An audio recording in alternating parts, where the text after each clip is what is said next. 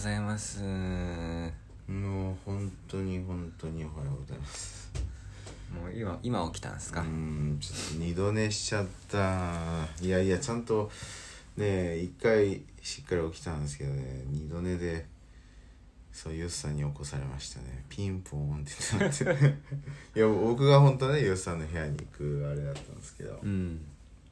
くそーでもなんか目覚まし時計なってふーんって起きれる人っていんのかな？まあいるんだろうけど。俺そういうことしたの本当にずっと前だな、ね。多分モチベみなぎってたんだろうなその時、なかなかむずいよね。まあ今日は俺あの一応毎日6時半と7時にアラームかけてて、うん。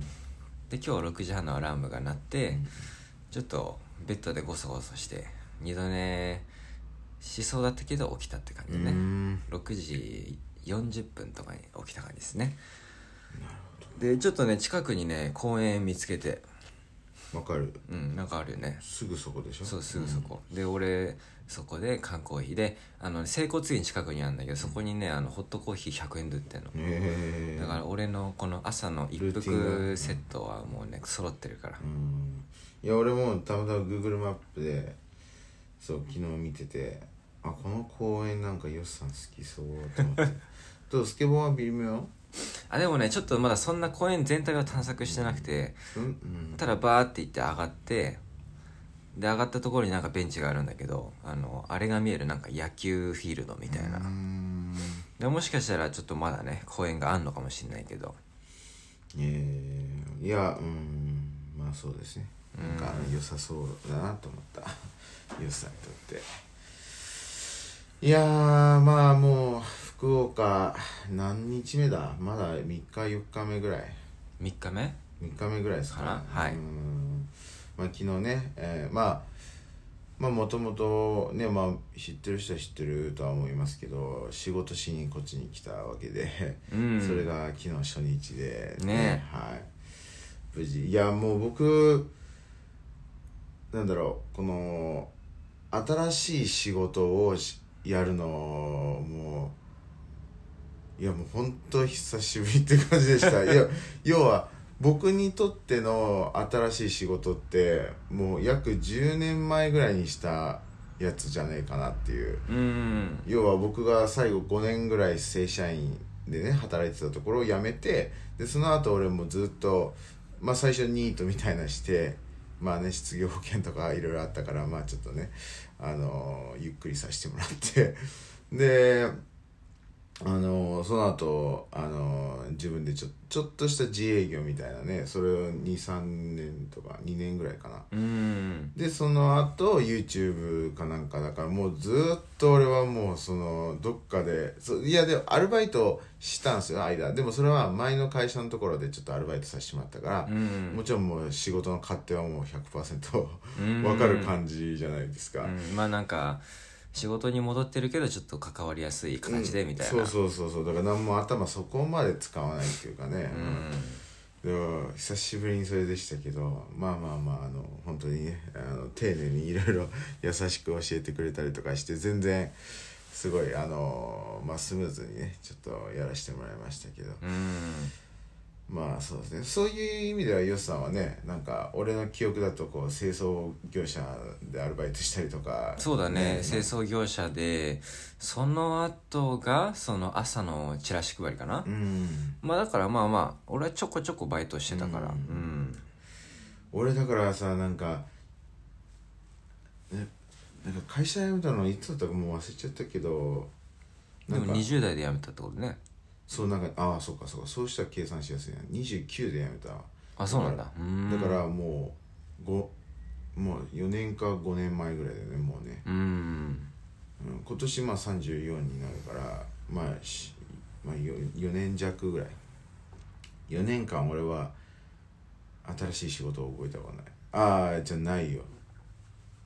だからえっとまあ辞めたのは4年だけど、うん。あのもっとその倍ぐらいそうそうそう、はいえっとはい9年ぐらい。うん。9年ぐらいは新しい仕事を覚えたこと。あのまあ他のね会社に入ってやるっていう。要は、うん。まあ、その YouTube とか、うん。その自営業を新しい仕事と考えるんだったらだけど、うん。まあ、雇われ的なねのは、うん、ずっとまあねいやちょっとそうですねなんか、うん、なんかあのそうそうそうそうそういや言おう何言おうとしたかっていうとその4年前にあの会社辞めて失業保険のさなんか第1回目の失業、まあ、失業保険をもらう前になんか説明会みたいなのがあってうん。でそれそこですごい言ってたんですけどなんかこう仕事復帰は早くしてくださいねって言われてて、うん。っていうのは長引けば長引くほどあの復帰できなくなるという社会復帰ができなくなるあっていう。まあねそうそのメンタルもこう仕事モードもなんかどんどんどんどん弱まって、まあ、ダメ人間になっていくよっていう話で、ーうん。まあ俺はなんだかんだこう自分で自営業やるような方向にこう自分を持ってったからまあまだいいけどでもねすごい途中からいや俺もうあの雇われるなんて無理って思ってて なんか、うん。うん。一回俺言ったことあるからねなんかあのあまりにもメンタルがもうダメだ俺雇われるの無理っていう気持ちになったんだけどだけどまあちょっとアルバイトしなきゃなって思って俺一回なんか適当な英語の英語講師みたいな、ああなんか調べてたね。そうででいや英語講師でしかも俺め履歴書まで送ったんですよ。うーん。したらメールがすぐ来てじゃあこの日この日このこの日この時間に来てくださいっていう返事が来てまあ面接だよね。でそれ見て一気になんか鳥肌みたいなの立ってなんかなんかそのうん。要はそのちょっとした束縛じゃん。なんかこのコントロールされてる感あるじゃん。なんかうん。俺の時間。それだけそれだけで俺もうすぐ「あすいません。やっぱりややめてきます」みたいな。あ送ったんだやめますって。そうそうそう。えいやーまあなんかうんそうだね。でなかなかそういうのは難しいなと思いましたけどはい。ーまあ今回の新しい仕事はちょっとロビンの方が結構スピード速そうだね覚える。なんかあのーまあ昨日だけですけどね。まあまあたまたまあの要はあのあのこのなんていうんですか電動ドリル使う部分があって、あれは前に何回もか使ったことあるっていう。あのまあ僕その5年間正社員で働いてたところがまあねあの何回か行ったことあるかもしれないですけどシェアハウスのね、うんうん。でもでも0から10までやるんですよ。要はその家具組み立てるとかあとこ部屋にあのなんか例えばちょっとしたなんかこう飾り付けみたいの。あ例えば共用部におしゃれにするじゃないですか共用部を、あのねお客さん向けにおしゃれなシェアハウスにしてでなんかたくさん買ってくるんですよ。小物をなんかおしゃれな時計とか、うん。ね、おしゃれななんかまあまあまあこう額縁うん。とか、でそういうのをあのもう事前に穴開いてないからそこに電動ドリルでこうやって入れるとか。まあまあそういうのはあのだだから同じ感じのあのあれは使ってましたよ。あの電動ドリルね、まあああいう系はまあまあああいああいうのはあのあ電動ドリルはたまたまちょっと経験があったっていうだけですけど。まあ俺はなんか昨日はもうもうずっとジェットコースターに乗ってる感じだったなまああの高さね、うん、そうなんか脚立のこの下半身ふわふわするやつ、そうですね。でふわふわした上で電動ドリルを使わなきゃいけないから、こうダブルダブル不慣れな作業みたいな、あれ何メーターぐらいかな？いえっとまあ頭ぐらいはあったが1メーター半まあ2メーターないぐらいの高さね、まあ要は脚立をこう2つ並べてで間にあのこういうちょっとあの柱柱みたいな足場みたいなね。足足場みたいなこう設けるんですけどだからそうねずっと高さ1メーター半ぐらいのところでこう作業をするみたいな感じででまあそうだから足でしかもその足場もねあの幅がもうえっ、とどれぐらいだろうねこう、まあ、2 5センチぐらい。本当もう足足がもう十分ちょっと置けるぐらいの、うん。うん。足のサイズぐらいでね。基本的には。そこにずっといるっていう。でまあ俺も最初登った瞬間うわ怖ってなって、うん、ででも俺もその前の仕事でまあ高いところは何回かあのそこで作業しなきゃいけないっていうのがあるんですよね。やっぱ例えばなんかこうベランダのこの外側にこのベランダの外ね、うん。の方でなんかこうちょっとしなきゃいけないとかまあまあたまにそういうのあったりしたからなんか少しずつなんとなく思い出してきたみたいな感じだったけど、俺なんかそうそう。でき 記憶にあるのが俺が最初に足場に乗っかってでその後ヨスさんが来て、ずーっとこの足場が小刻みに揺れてるの。で ヨスさんが足が俺自分では気づかなかった。そうそうだってだって自分で揺れ揺らしてるから。だからあれですよ。俺が俺結構貧乏ゆすりしちゃうんですけどあの周りの人はなんか自信だと思って 俺は全然気づかない。俺が貧乏ゆすりしてるから。それと一緒ですよね、でもずーっとこの小刻みのプルプルプルプルプルもうだってなんかもうねそうジェットコースターだよね。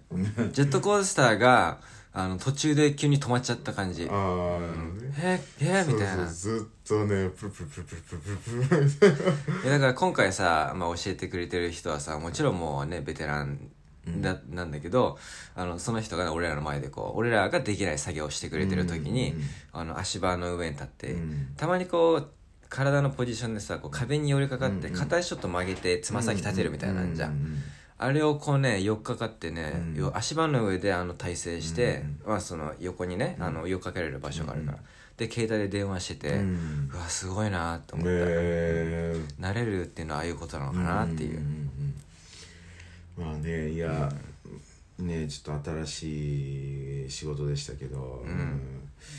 まあまあまあそうですね。なんかうんそうだね。だからまあそうですね。た多分あのちょっと似てるところがあったのかもしれない。僕にとっては。前の仕事で。うん。うん。まあそうですね。まあもうなんかだからちょっとねあの僕らのこの YouTube のためのこの考えた対策が、えー始まったっていう感じですね。要は、うんまあ、ジョージアに行くためのうん。ねえーあれが始まったっていう感じで、うん。で俺もちょっと新しいパソコン買っちゃいましたから、まあね買いましたそう結局ねあの商品の値段自体は41万円なんだけど、消費税10%ついて45万みたいなね、MacBookPro16 インチのあの容量以外容量は1テラでそれ以外全部もうフルスペックで、うん。いやーまあ月末届きますけどね楽しみですね。今ね、そのアクセサリーケースか？ケースとかが先に届いちゃってる状況ですから。うん。毎月1万9000円2年間払い続けるのが始まりました。まあねそれに加えて iPhone もありますからね。えそうだねだから大体3万ちょいぐらい毎月払わなきゃいけないって感じですうかん。まあ2年後にね両方とも終わるっていう。なんかねまあユースさんが言ってたんですけどその買わなきゃいけないきっかけはもちろんパソコンがねふあの、まあ、その今回買った40万の。うん。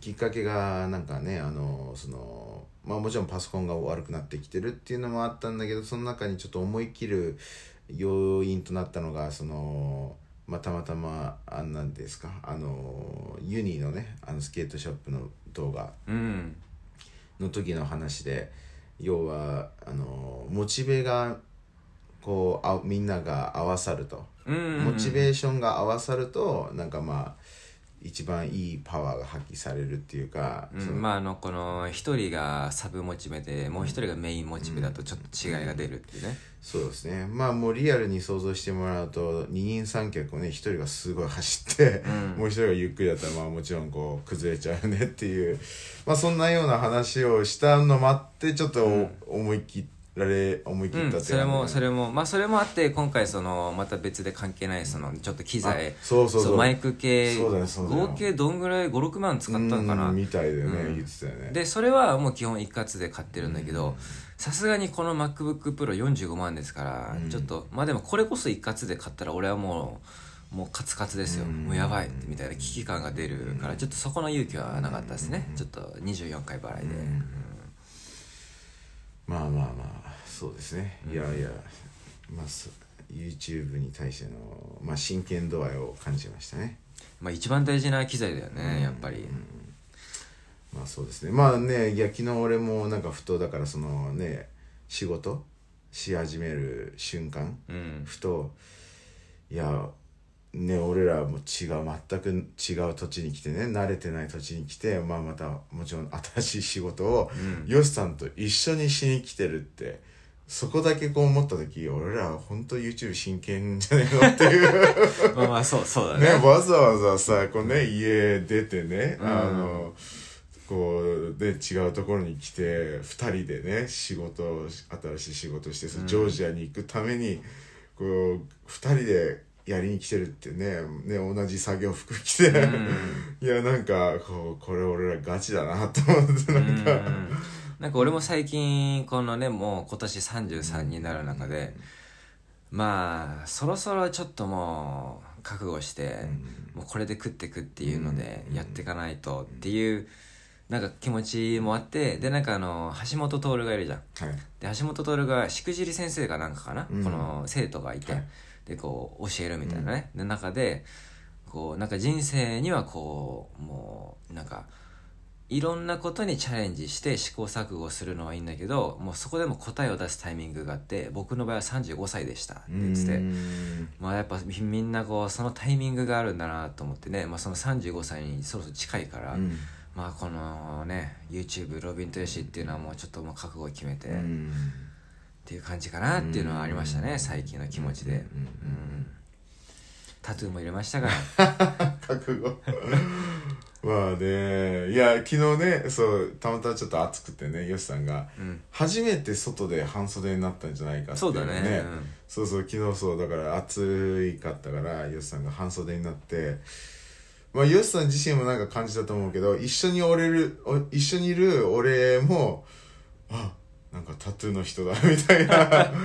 なんかちょっとこのね自分自分ごとのような感じにしてこう見てましたよ。なんかこう、うわタトゥーつけながらこの日本っていう社会にこう立つってちょっとちょっと違和感あんのかなみたいな。うんそうですね。なんかまあまあまあまあ慣れるだろうけどね。うん。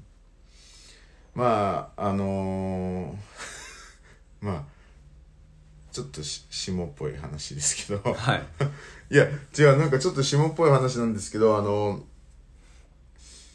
いやなんかあのたまたまタイにねいた時にさあの、YouTube でそのタイの風俗系の情報をこうまとめる YouTube があったじゃないですか一緒にちょっと見せたはりとか、であそこに定期的になんかあ定期的っていうかこのお店はこういう女性がいてっていう情報あるじゃないですか。で、うん。その中にここの女性たちはまあそのその投稿者が経験した中でだとタトゥーはなかったですみたいなこと書いてあったのね。うん？ん誰にタトゥーがなかったその女性たちに。ああなるほど。はいはい、はい、タトゥーはありませんっていうでその情報って必要なんだって思って。こので俺はこの管理人だけ、まあ、投稿者だけうん。がまあ嫌なのかなって勝手にまあちょっと思ってたのねなんうん。かで俺俺自身は俺は全然女子にタトゥーがついてても別に俺何とも思わないのね。うん。だけどそのそうやって書いてあったの。で俺はうーんって思ってて。で俺なんかのね今度違う違うなんかこう男の人が今度は普通に男の人が話してる話で、うん。あのーこの店あ違うわブログだ。ブログでなんかどっかの調査しに行ってあ、うん。そうしに行ってこれこれは今度逆に日本の風俗にこうあのい行きましたみたいな。なんかこう、えっと実況ブログじゃないけどさ。まあそういうのででその人があるところに行ってしたら女子にタトゥーがついてました。いやすごく悩みました。みたいな。へあだから日本人はなんかそういう感覚あるんだなとー思って、うん。でまだからそこで俺が入ってきた情報としてはなんかこうタトゥーから無縁の男の人たち。まなんか例えばちょっとヤンキーみたいな人だったら、多分何とも思わないかもしれない。わかんない。なんか多分ま、周りにそういう人いるかもしれないじゃん女子でタトゥーね、もしかしてギャルとかさ、うん。なんか入ってそうじゃん。なんかね腰のところとかね。可愛いところに。だけどタトゥーから無縁の人が風俗に行ってタトゥー入ってる人見るとこうちょっと萎縮しちゃうのかもしれない。こうなんかちょっとこうああはいはい。あのイン英語で言うとインティミデイティングってやつうん。ねちょっとこう少し恐怖心となんか緊張感がこう混ざるみたいなね、うん。なんか、まあなんか多分もしかしたらタトゥー入れてる人ってどんな人かってイメージが全くないから不安なのかなえ俺は逆にタトゥー入れてるからイメージがはっきりしてるのかなと思って要は。ちょっと怖いみたいな。そうそう要はちょっとああいう不良の人たちに入るみたいうん。な少しこう怖いっていう。う、ん。だって風俗利用者ってまああのまあいろんな男の人いると思うけどでも確実にそういうちょっとそのギャルとかヤンキー風な人苦手とかねなんかまあなんかあるわけじゃないですかコンプレックス。なんかね、うん。うんなんかすっごい可愛すぎたらちょっと萎縮しちゃうみたいなのあるじゃないですか、はいはい。うん。それとたなんかカテゴリーは似てると思うんですよ、うんそのただちょっと違う形、うんそのタトゥー入ってる女子っていうのが単純にまた違う要素で萎縮しちゃうみたいなのがあるのかなってまあ俺も、まあ、そこまで知らないですよ。単純にたまたまその連続でその YouTube の方がタトゥーこのたお店の女子にはタトゥーあんま入ってないですよっていう情報とまた全く別のところである男のがタトゥーに対してのこの感情が萎縮してしまったみたいな、うん。っていうのがあったからあ、まあ、もしかしたらこの日本人のあのねこの男子のちょっと常識の中にそういうのがあるのかなって思って、ううんん。まあでもなんかそうだよね。まあ俺はさ今タバコ吸うけどさタバコまあ言っても吸ってまだそんなね34年だけど、あの吸ってない時は女性でタバコ吸ってたらなんかおおみたいなのあったよね。うんなるほどなるほど、うん。あいや俺はないけど、え ないけど、まあタトゥーほどはなんかないと思うけどなんか「ああタバコ吸うんだ」みたいな。まあ俺なんか喫煙者吸ってない時はあんまり好きじゃなかったから、うん。えーまあまあまあまあそうですね。なんか、うん、俺は全然まあ俺が一番長く付き合ったねずっと前に付き合った女の人はこの腕のところにまたタトゥーついてたかうらね、ん。でもまあまあそれもあったのかな。わかんないけど、うん。まあ俺は全然そんなにうん。うん。まあ俺もタトゥーはそんな友達でつけてる人いるしバックパッカーした時もう腕バーって入れてる人いたからね。なんか恋がいてみたいな。そうねだからまあまあ何が言いたいかっていうとそのいやつくづくそういうのも見てあなんか日本はこう人一倍あ他の国に比べてやっぱこうタトゥーに対してのこの先入観がすごいあんのかなっていう、うん。ありそうだね。その人の人間の本当の本質はこあのあだからあ英語でねあの「Don't judge by the cover」って、うん。あ「Don't judge the book by the cover」かな？なんかそういう感じの表現があって、要は本の表紙だけじゃ、えーその本のなをあの本の内容を決めつけちゃいけないみたいな、はいはい。うん。っていう表現がすよくよく映画でも言うからね よくそういうね、ねあのーまあまあででそれってまあね誰しもが思うけどでもタトゥーがついてるともうはジャッジしちゃうんだよねみんな多分。もう,、うん。もうバッチリと決めつけちゃう。あこいつはもうやばいやつだみたいな。はいはい。多分反射的にそうなっちゃうんだろうねなんかね。いやだからまあねそうだからよしさんもねこれからどんどんあた暖かくなってきますからね、うん。何かしらのなんかジャッジを受けるのかもしれないね、うん。いや俺もっといいやつだよみたいな。いや俺もともと空気だった人だよみたいなさでそうそうだからもともと空気っていう今までさタトゥーついてなかったら、あこの人は空気だったこともあるのかなってこうもしかしたら思われてたかもしれないけど、タトゥーつけたことによってそのオプションがもう排除される。もうなんかタトゥーの完全コーティングがある。そうそうそう。バンバンっつってうわこの人は多分高校時代からなんか10人ぐらいボコボコにしてきたんじゃねえかみたいな。ね前科あるのかなみたいな。そうそう、前科あんのかなみたいな。うんしそうい殺人してんじゃねえかみたいな。ね。あれ誰誰かに言われたよね。なんかヨさんのこのあの普通のこの表情がちょっとやばいやつみたいな。なんかうーあなんんんかねコメント？いやなんかわかんないけど、えー。まあまあでも俺普通の表情で結構誤解される感じあるよねそもそもが。タトゥーでその普通の表情をしてたらもうやばいよね。みんな走って逃げてくるしてあーみたいないきなりいきなりヨそれやばいな。まあまあパロディーでそういうの作ったら面白いかもしれない。まあでもなんかタトゥーのねその入れる前後に結構いろいろ見たけど、うん。そのタトゥースタジオのオーナーとか結構おとなしい人多いよね。こう喋り方が。あそうだね。ゆったりしてるっていうか、なんか別にそこでイケイケな、うん。なんかあの攻める話し方する人全然いなかった、まあそうだね、うん。でなんか一人めっちゃもう全身入ってる人いて、でそれは俺でもおおって思うよみたいなもうほんと全身入ってるから、でその人本人が言ってたけどあの、まあ、これ僕がしてるんでいいんですけど同じの他の人がしてたら怖いっすねって言ってた、いやそれもすごいけど。えー、まあまあまあまあね。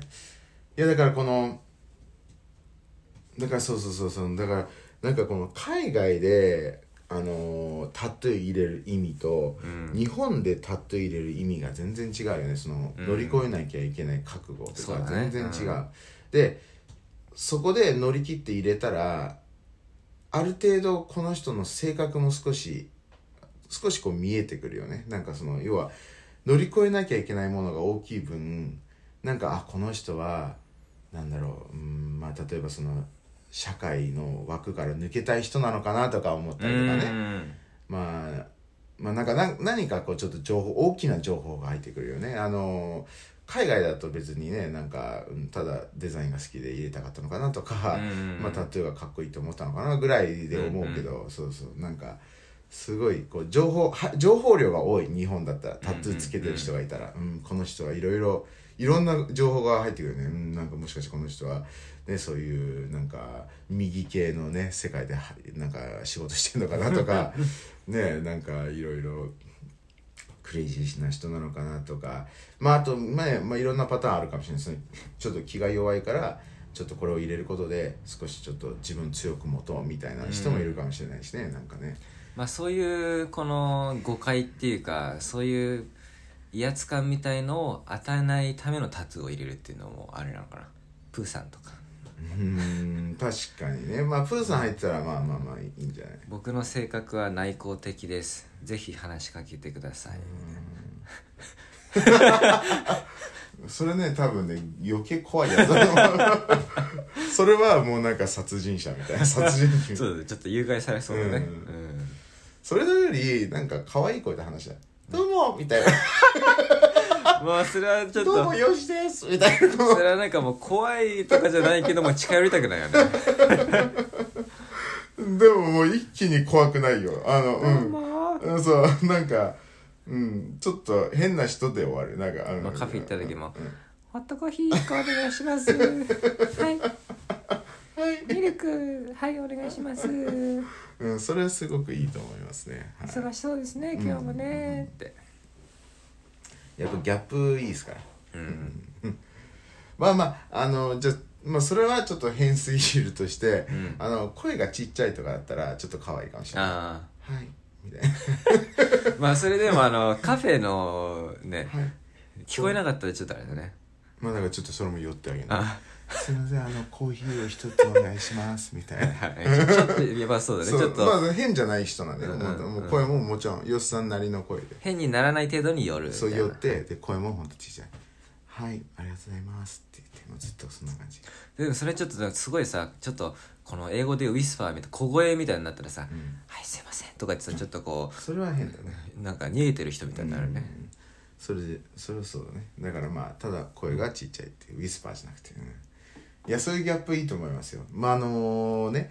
あのーなんかあのいやこのラジオもし聞いてたら 申し訳ないんですけどあの僕の知り合いの人がですね、うん。あの外国人で背がすごい高くて、ん。あのであの黒人と白人のハーフでまあどちらかというとちょっと黒人のカラーなんですけど、うん。あのあので背がまあもう189かなんかで、はいはい。まあ、ひげ生やしてで結構筋トレもしてねムキムキで、おおってちょっと威圧感あるじゃないですか、うん。であのねすごい格好も本当に夏とかだともうあのタンクトップとかつけて腕とかもうめっちゃ向き切れてねカット切れてるのがすごいわかるし、うおーっていう感じなんだけど「どうもです」ってこうちっちゃい日本語喋るの。あ日本人なの？いや外国人なんだけどあの東京にもずっと住んでるから、ね。うん。日本語喋れて「どうもです」みたいな、はいはいはい超ちっちゃい声で可愛いのでこうしてでこう話し始めると少しずつちょっと猫背っぽくなったりとかして。そう。ででもそのギャップがなんか好きになっちゃうんだよね、なんかあこいつはいいやつだみたいな。そう。だからあのーそうなんですよ。だからまあギャップね、まあ、タトゥーついててちょっとね腰低い感じだったら。まあだからずるいよね。なんかさいや俺結構多いと思うんだよね。なんかあのータトゥーバリバリつけてるヨシさん以上にさ、でもうなんかもしかしたらちょっとねあのー本当に怖い人なのかなって思うんだけどなんかすごい優しいみたいな、んいや結構多いと思うよ、うんうん。まあなんか、まあ、いわゆる例えばそのヤクザとかね、はいはい。あの俺結構サイパンににいるとね結構ねそのヤクザの人たちがあのこう旅行で観光で来ることよく多くて、うん。何回かこう普通にあのなんだろうどっかのバーにいたらいてみたいな。でこう同じグループでこう飲んだりとかすることもあったりとかして基本的に俺が知ってる限りだとあのプライベートでただ遊ぶっていう感じだとすごい楽しい優しい人たちなんだよね、うん。ただ遊ぶっていう。ただやってるそのビジネスとかが悪かったりとか、うんあと喧嘩になったらもうすごい怖い口調になったりとか、そういう感じだけであって基本的にただ楽しく一緒に楽しさを一緒に共有するだけだったら全然優しいみたいな、うん。だからスケーターもそうだよね。なんかタトゥーバリバリ入ってて、うわ怖いなって。まあ軍曹なんかさちょっとね、ロン毛でちょっとダークねあの日焼けしてて焼けてて、でそれでタトゥーさ結構もういろんなところにこうやって入ってて。俺だからそんな今でこそどうだっけなって気になるけど、入れてない時はまあパッと目に映ってあタトゥー入ってるぐらいだからそんなどこにどれぐらいあってとか全然意識してなかった。あで軍曹ね。そう軍曹さうんの、そうそこねちょっと予算普通じゃないんですよ。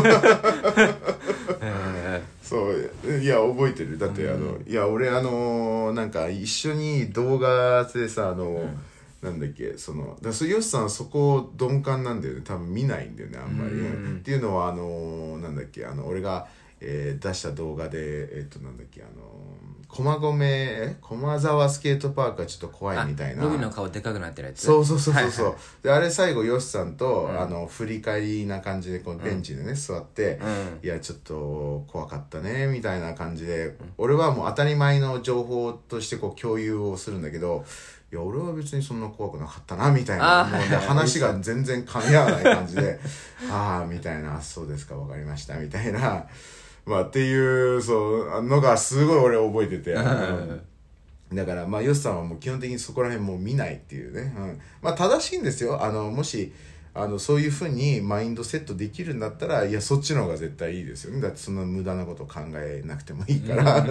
だけど多分大半の人間としてはやっぱりまずスケボーってちょっと怖い。あの怖いっていう先入観があるからね。なんかちょっと不良がやってるみたいな先入観があってでその上にプラスああやってまあロン毛で茶髪でタトゥー入ってるとかまあ別にロン毛じゃなくてもタトゥーが入ってる人とかっていうのはやっぱりちょっとまたさらにちょっと怖い人感の情報が入ってくるっていうね、うん。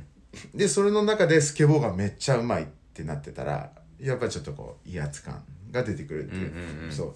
その中で要するに黙々とすぐスケボーし始めるから。俺結構バレヒでボーンってこけたよね。うんこけたやつ。そうそうそうそうあまあまあまあそうですね。だからある程度まあまあそういうのがあるからまあこう見てしまうとは思うんですけどまあそう軍曹はね結構腕全体にだから長袖ね最初の頃は俺らの動画です。長袖着てくれてたけど。そうだね。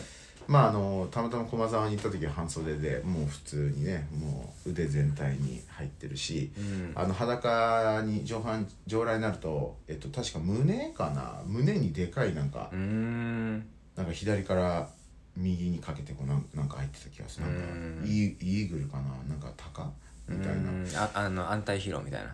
うんまあそんなやつかな。まあなんか結構でかいやつが入ってたりとか。まあもうだからがっつり入ってるかな？みたいな。そうそうそうそう。だからああいうね感じの見た目だとみたいななるですけどね。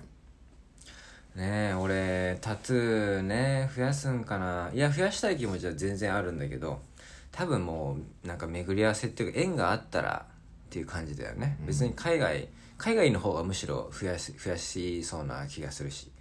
日本高いだろうしね。でも昨日の話だとなんか安そうだったねなんかねあなんか同じぐらいって言ってたね、うん。ただそうか。そのやるまでのこの会わなきゃいけない回数がちょっと多いみたいな、うんまあだからちょっとサービスクオリティ高いんだねやっぱ、日本ね。そうですね、うんいやーまあ今日はちょっとね俺は編集しなきゃいけないですね。俺もちょっと午前中買い物ユニクロ行ってきて午後から編集頑張るかな。いやーもうここのねいや俺アパート本当にいいわ。いや僕らねレオパレスってまあ知ってる人は知ってると思いますけど、うん。まあ普通のアパートとまあ一応チェーンなんですけど何が普通の不動産と違うかっていうとあの家具家電基本的なものが揃ってるっていうね、うん。テレビ、えー電子レンジ冷蔵庫洗濯機。洗濯機も大きいよね。結構収納も考えてくれてるよね。そうそうそう。いやまあそれが全部揃ってるんでもうさらっと入って住みやすいっていう感じなんですけど、でただあのまあちょっとしたデメリットとして都内だと高いんですよ。なんかもう普通に普通のそこの相場が例えば6万だったらもうレオパレスが78万になってしまうみたいな感じだけどこれね僕らが住んでるとところ管理費込みで3万2000円なんですよね。ん。めっちゃ安くて。安い。でまあ駅からもさそんなに離れてないよね。そうだね。あのん。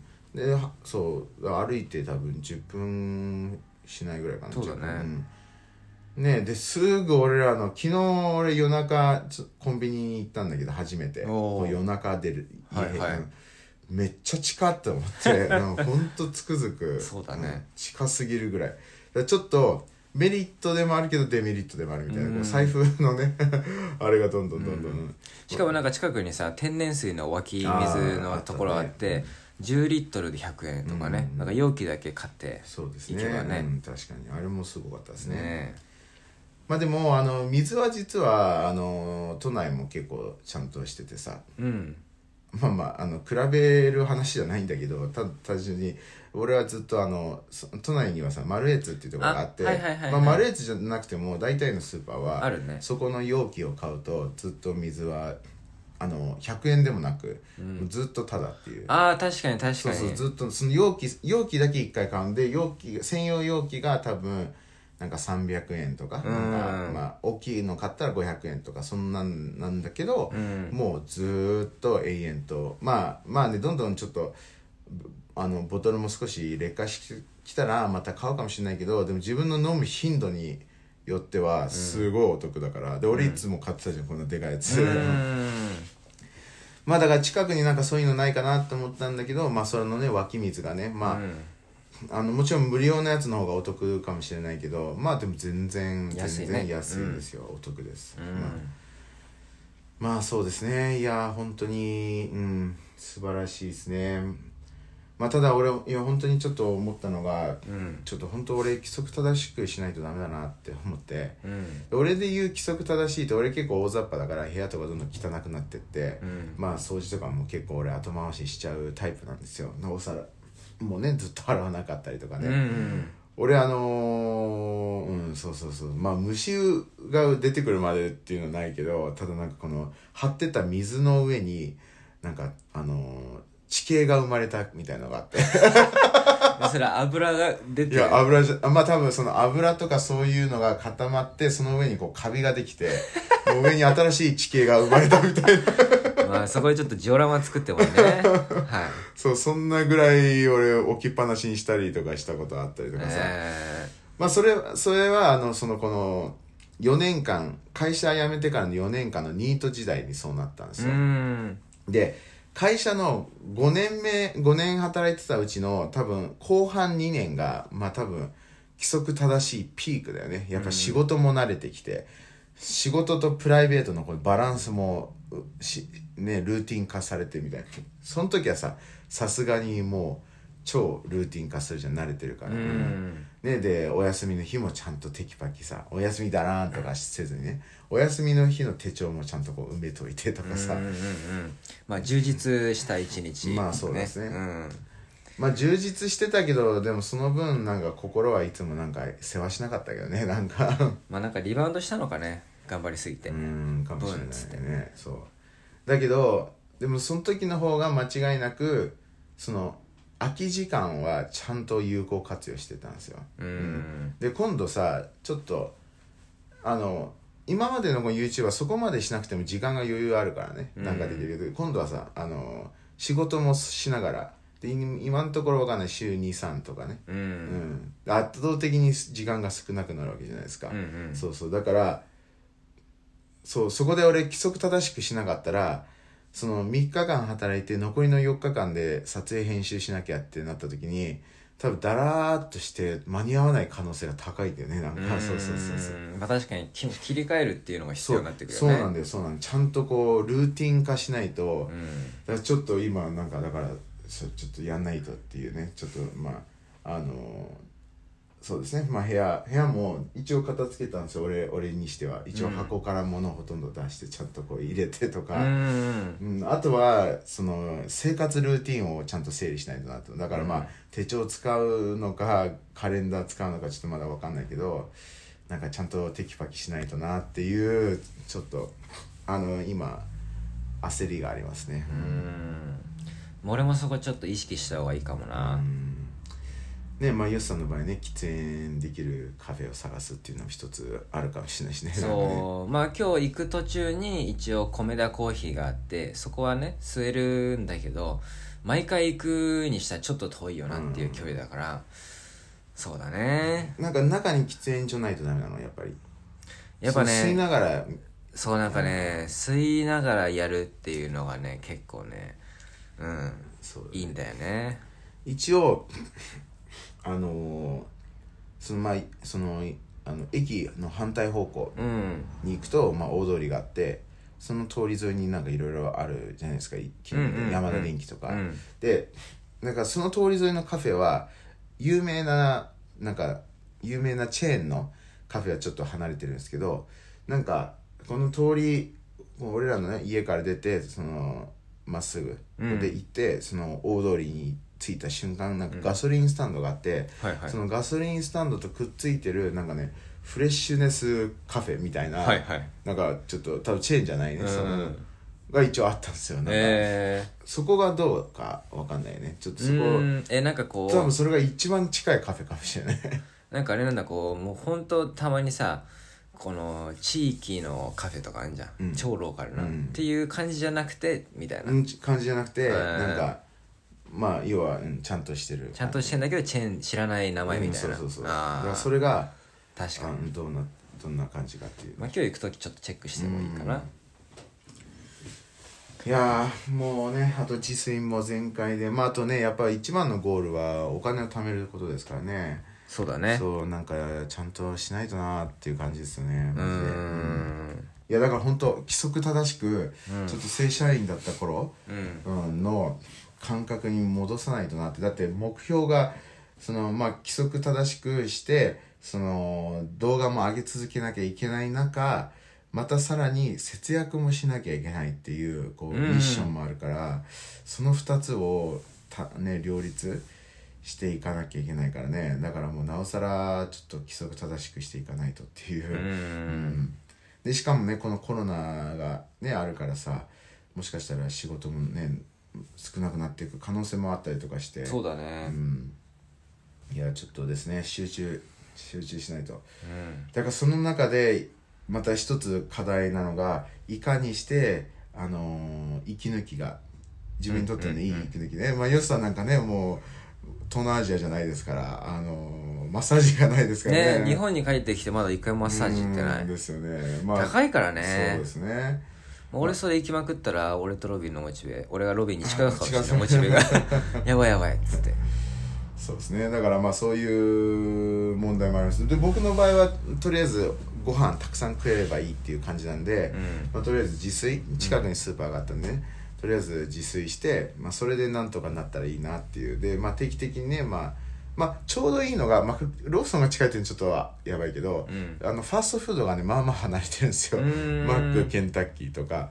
だからまあそんなに気軽にねパーッと行って食えるような距離じゃないっていうのは、はいはい。まあ少しちょっと大きいかなって、うん。あれ何気に高いですからね。まあマックはそうでもないことにできるけどケンタッキーはもうねさらっとなんか1200円とか高いねですからうんうん。俺はなんか最近気づいた自分の息抜きなんかこれ俺にとって結構息抜きになってんだなっていうのはもうイヤホンつけて好きな音楽聴きながら散歩するっていう。なるほどね。そう、まあででなんかねそれが単になんかねこのただ音楽を聴きながら散歩したいじゃなくてこの音楽もちょっとねカラオケに近いんだよね。自分で歌わないんだけど自分がこれを歌うっていう体で聴いて、うん。それを聴きながら散歩するっていう。なるほどね。で途中まあコンビニやったら一服したりとか、うん。それが俺結構ねあのーたまにやるとねああ俺これ多分好きなんだなーって感じでするの。あーいやまあまあ分かるんですけど、うん。あの俺のその意見を言うと俺なんかサラリーマン時代になんかそこのスト息抜きをすごい俺なりにね、うん。まあ、自分用にねすごいこう実験っていうかしたことがあって、うん。実験っていうかなんか、まあ、研究じゃないけど、はいまあ、はい俺なりにねなんかちょっとした研究みたいな。で俺思うのがあのそのそのストレス発散はあの余裕がある時にすごい効果があるスストレス発散なんだよね俺のイメージで。こう余裕がある中で、まあ、溜まったちょっとしたストレスが発散されるっていうイメージなのね、はいはいなんかあので例えば俺でいまあ俺俺だ俺で言ったらなんかそれ同じ要素な要はそれはクオリティのいいなんか健康にいいストレス発散っていう感じなんですよ。ああはいはいはい俺で言うとなんかスケボーしに行くとか、うん。まあ例えば定期的にギターをするとか。なんかそういうカテゴリーに、は部類に入るんですね、うんうん。ただ俺の経験上このダークストレスになってくる時うん。はそれじゃ抜けきんないんですよ、でダークストレスに対してはちょっとダメダメなあのーうん。ダメダメなあの健康に良くない発散方法じゃないと改善されないっていう、あの感覚なんですね。まあなんかだ酒いっぱい飲むとか。そうそうとか暴飲暴食とかね、はい。そういうあのイメージなんですよ、うん。ななんか多分ね経験したことあると思うんですよね。まあまあの俺うんダークな時期は俺酒めっちゃ飲んでたからね。うんダークな時期にさ頑張って走る。でなんかい一発目はちょっと効果あったりするんですよ、ああなんかランニングやっぱいいなみたいな。でもなんかそれをこう継続的にやっていくとなんかどん効果が薄れるスピードが速いんですよ。なんかうんあれなんか足りねえなみたいな。なんかまだまだそのストレスが残ってるとかね。そうだからなんかあのーそういうイメージがありますね。だからまあこの先ねあのー別にこのストレスがすごい溜まってきてみたいなのがあのダークなこうこびりついた、ううんん、こびなんか地形が形成されたやつ。まあそういうやつかな、まあ俺は逆に想像したのがあのあのすごいあのこびりついた汚れみたいな、はいはいはい。なかなかこうゴシゴシしてもなかなかね、だから超すごい強いカビキラーみたいなのででやっと取れるみたいな、うんまあそういうねあのしつこいあのストレスみたいな、うんは相手にはもうちょっとこのあの健康に良くないストレスじゃないとダメうだね、ん。っていうまあまあまあまあそんなねイメージ確かにね。うん。まあそうそうだね。うん。ね。余裕がある時だね多分うん。余ね裕ある時は本当に、ううんんあの効果まあね、なんかこうストレス息抜きってよりかは同じなのかなんかリフレッシュっていうのがすごくうん。イメージつく気がするあそのその今の音楽聴きながら歩くっていう。まあまあ同じですね。ストレス発散リフレッシュだから。でもさダークなやつはなんかさストレス発散って感じですねああでもリフレッシュって言葉も使えるよ。だって、まあ俺の要はリフレッシュってさあの検索ボタンのこうリフレッシュもそうじゃん。あのああそうかそうか。まあリロードみたリロいなね。ードみたいな、はい。で要は要は忘れるっていうことだからです。あー。すべて頭にうん。ストレスのことだけが頭にこびりついててそれをバンと塗り替えるからあの暴飲暴食が強いじゃんもう、うん。うん。グワーンって押しあの押しのけるっていうか横にバーンっていくか、ね、なんか歩きながら音楽はもうふわーんって横に、はいはいはいはい。優しく、ようん。ようん暴飲暴食バチャーンってうん単純に見た目のねまあまあまあその受ける印象は確かになんかリフレッシュっていう綺麗なもんじゃないよね、うん。ボイうわそうだねうわうわみたいな、昨日いっぱい食って僕リフレッシュしましたっていう言葉だよねね確かにまあまあまあそうですねだからいやいやいやまあこれからそういうストレスが必要なのかどうかっていうねあの、うんうんあそういうストレス発散っていうねだから俺その俺が言いたいのはあそうそうだから話戻すというマッサージ、うん。マッサージの代わりがウォーキングだっていう話をしてたじゃないですか。うんで俺はいや違うんじゃないのって。代わりじゃなくて、ヨッさんのリフレッシュリストにマッサージは絶対入っててでマッサージはそのこびりついた汚れを取る方なんじゃないの？っていうのことを言いたかったいや代わりではなくてうんただヨッさんのストックにあるのそのまあそれ落とそうとしたらカンボジアで怪我したからまあねまあそう。ヨスさんのそのマッサージはリスクがあるんだよね。そ そううね怖いよね。俺はさ、食べ物だから、うんで、しかも同じものを食うからね。俺はリスクないんだけど、ヨスさんの怖いよね。こびりついた汚れを取ろうとしたらさまた汚れがブーンってつくしかも俺のこのやりたいそのマッサージっていうのがちょっと冒険したいからあやっぱリスク取らないと多分そうなんないっていうのがあるからね。うんそうですね。あいやー。ハイリスクハイリスクはい、そうだね、そうだね。まあまあ、ちょっとね、ヨスさん、だから、それができないからね、ちょっと、うあのーまた新しいね。まあ、しばらくはそのね、ウォーキングのでいいんだろうけど、うん。ね、まあ、効果が、効果があるんだったら別にそれはそれでいいと思うしね、なんかね、まあまあそのダークにならない限りはね。うんそうだね。ん。まあ、そうですね。うん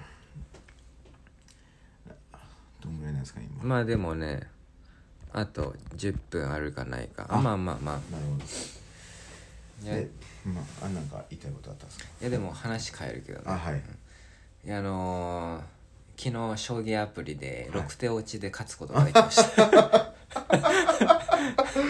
あ、まあそれもリフレッシュですけどね、ああまあまあまあねそうだリフレッシュかな。まあ脳トレみたいなイメージがあるけど。俺はね最近リフレッシュってね何かって俺は思うのがやっぱりその悩んでることを忘れれるかどうかってことあーはいはい。うん。ねまあだって瞑想とかもね。ランニングもさだってさ負荷をかけてるじゃん自分に、うん。だけどリフレッシュではあるっていうね。そうそうそう。まあまあまあまあしょ、えーねえーおめでとうございます。まあまあまあね。あのね始めたばかりの人からしたらねそう難しいですからね。まあ将棋はまあねあの僕はめっちゃ大好きですからねそんな僕からしたらねしヨシさんがねしかもさヨシさん結構そういう系嫌いだからね嫌いっていうか対戦系ヨシさん結構避けるじゃんやっぱり、ね、そうあの負けると悔しいから、ねうん。なんでゲームでストレス抱えなきゃいけないんだよつって俺消すことあるからねアプリ。そうですね。なんかヨシさん本当対戦系嫌いなんだなって思い知ったのがあのポケモンカードの時ですうよね、ん。ポケモンカードの時にねヨシさんと対戦しててでヨシさんがねあの大事にしたこうポケモン大事に大事にしてねポケモンがやっとこう進化してヌオーね。つヌオーね。でつ 強くなってでそれそれがヨシさんにとってキーのねキーとなる、うんうん鍵となるポケモンだから、はいはいそれは敵の俺はその鍵となる やつを殺すのは当たり前なんですよね。うんそれがあの対戦ですから。で、それを狙ったら一気にヨシさんムスッとして、そっからなんかすげえ会話のコミュニケーション、キャッチボールもなんか、なんか変な感じになって、俺が投げてももう帰ってこないみたいな 感じになって、それで最終的に俺が勝って、なんかもう俺いいやっつって、なんかもうすぐ寝始めるみたいな。いやもうあれはねめっちゃ悔しかったからマジで。もうなんか超悔しくて、もうだからいやもう理屈では分かんない、それはね勝ちに来るだろう。でもそのヌオーっていうポケモンをねあの倒された時になんでこの人こんなことするんだろうみたいななんでそんなひどいことすんだ俺にみたいな。俺だってそんなことして勝てないでしょ。みたいな。もうまあ負けず嫌いなんで俺もうやばいよ。ねそう。ねいやそれでなんかねもうそのその後かな次の日かな。まあもう俺ロビンと対戦まともにすんのなんかやめようかなとかな。やめた方がいいかも。やめたそうだね、ま、真剣にやるのやめた方がいいかもみたいな 外が言ってきてえー、マジかみたいな。そうだから将棋もあのねハマろうと思えばすごいね深いだろうから、はい。はいでもそこで俺がねちょっとハマりすぎるとあのまあロビンが相手っていうのはまあ置いといてロビン多分すごいもっと俺より全然経験あるから、うんうん。ただこのハマっていってコンピューター相手でもうすごい悔しくなっちゃう可能性があるから、うん。まあまあちょっとダラーってやるぐらい。そうだね。いやまあねなんかねそのヨシさんの0か100をねいい感じに将棋にも入れて、うん。まあでもゲームだからっていうこうね気持ちでやってくれたら俺は嬉しいんだけどね、いや将棋は面白いし深いし、うん。そうでもなかなか難しいんだろうなってそこはね、うん。まあ、結局このゲームね将棋含めこのゲームが俺の中ではもう息抜きっていうジャンルだから、息抜きとしてやってしまうって結局ストレスがちょっとでも出た瞬間、あれだよね、うんちょっと。まあそれがちょっと考え方を変えてう、んあの脳トレをしてるっていう感じにしたら、はい。あの次はもっと頑張って俺の能力を上げるぞみたいな、はいはいなるかもしれないけど、うん。だからなんか複雑なんですよ。あのあよしさん将棋やってくれたっていうのは嬉しいんだけど、でもやって俺が勝っちゃったりとかしたらもうやめちゃうなみたいな なんか複雑な気持ちですね。なんかねまだ見守るだけ。あとなんかまあなんか人がゲームやってるとずっと見たくなるじゃん。でもなんか、でよしさんがこうなんか横でゲームやってたら、で俺こうやってずっとこうなんか見たくなっちゃう気持ちなんだけどこれずっと見たらプレッシャーなんだろうなっていう なんかわかんない。プレッシャーが知らんけど、うん。まあ。まあ俺だって嫌じゃん。なんかなんかねあのなんか見られてるのね、はいはいまあまあまあまあなんかね長く続けてほしいけど果たしてどうなるのかって。要は将棋ねあの知らない人はねあの詰将棋っていう、あのまあ別に対戦しなくても一人でできるあのゲームがあるんですよね、うん。だからそれをヨシさんがねどんどんできやってってあのまあそれがハマってったらまあちょっと面白いかもしれないですけど、うん。で詰将棋が上手くなったら実戦の戦いもちょっと強くなったりとかする時があるんでね。ちょっとまあその日がいつ来るか。まあまあなんかなんかこうまあだから最近そのコンピューターやってやってて要は詰将棋って結局その最後の攻めうん。だから、なんかね6手落ちでやってる時に、要はあこれなんか俺いい感じ勝てそうってなった時に、すごいこう頭使うんだよ。ねあー。これはどうやっていけば勝てるんだうんうんうんってそれは多分詰将棋で鍛えられるのかなって思うんだけど、でそういうのをいろんなねその将棋強くなるためのいろんなやり方あると思うんだけど俺はもしこの将棋イコール脳トレって考えたらもうそれだけで自分で考えていろいろやっていく方が脳トレなのかなって思ったりしたけどね。自分でただ解読していくっていうこの。はいはいはい。なんか一般的にねこの駒はこうやって使った方が強いとか、うん。こうやって詰めるのがあのあるよとかっていうのを自分でただ対戦して考えてうん。みたいな、うんうんだったらなんかちょっと脳トレ脳トレって思えばね俺多分そんなにね真剣になんないと思う、うんはい。まあ、分かんないですけど。まああの朝僕公園行ってねあの缶コーヒー買ってタバコ吸いながら朝今脳トレゲーム3つぐらいあるんですけど3つやって最後将棋やるんですよ。その1個のルーティンですから。そこになんか朝もうずっと将棋やってたらちょっとやばいね。あー将棋面白いんですよね。うん。超深いですよ将棋はマジで。うん。ただ地味なだけなんですよね。だからポケモンカードと一緒なんですよ。だからただポケモンカードやっぱ素晴らしいですよね。こう、ちゃんとこのこう人のこう集中をブワーって引き出す要素がたくさんあるね。可愛いポケモンとうん。かかっこいいポケモンとかたくさんあってね。なんか集めたくなる、でだから将棋も一緒なんですよ。なんかそういう要素がちゃんとあるから、うんただ地味だから、うん。なんかなんか引き込まれないところもあるっていうかね。まあ、でも俺今まであの音なしでずっとねイヤホンつけずにやってて、ん。で今日音つけたらピシッあピシッって出てきてちょっと臨場感出てきて。まあまあまあまあはいはい、まあそんなねちょっと福岡ライフですよ今から。はい。ちょっと福岡ライフっていうか編集ライフもうちょっと頑張りましょう。頑張りますか。人生頑張るしかない人生頑張りますか？うん。とりあえず俺はコンビニ行ってレッドブルかなんか飲もうかな。最近なんかちょっとそのそんなルーティンがハマってるんですよね。へえ。な結構もう一日一本は飲んでます僕。あそう。モンスターかレッドブルすごいねそれ。そうそうそう。まあなんか一日一本だったら悪くないかなとは思ってるけどね。うーんまあまあまあね。ね一日23本がちょっとやばいかなってでもなんかそういう人いるけどねあの多分動画でも話してるけどあのスケートバカさんはあのあーモンスター大好きで指スケのね。うん、もうなんかもうずっと1日34缶飲んでるみたいなうん。話で。あれだってでかいもんねそもそもがね、うん。はい、まあ、じゃあ今回こんな感じですか？はい。はいじゃあ。ありがとうございました。ありがとうございました。ありがとうございます